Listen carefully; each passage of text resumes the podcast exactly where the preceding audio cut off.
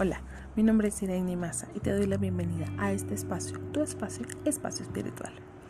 Hoy vamos a hablar de la aptitud versus la actitud. La aptitud es la capacidad, desarrollo, habilidades, destrezas de una persona. La actitud es el modo o manera de ser, estar o comportarse de una persona. Ambas son necesarias para conseguir nuestros logros y crecer como personas y obviamente profesionalmente. Es importante que para alcanzar el éxito deseado combines las dos.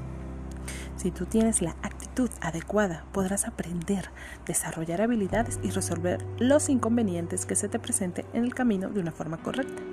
Podemos cambiar nuestro cerebro, podemos cambiar nuestra manera de pensar, nuestra percepción de nosotros mismos, el enfoque, la conexión con los demás, arranques emocionales y resiliencia. Los pasos que pueden ayudarte a cambiar de actitud son los siguientes. 1. Conoce quién eres. 2. Sonríe y aprende a buscar la perspectiva más útil. 3. Busca un entorno favorable. 4.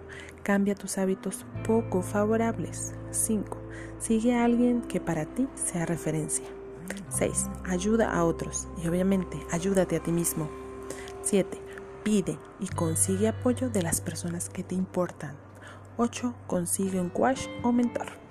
Te mando un fuerte abrazo de luz y que tengas bello día.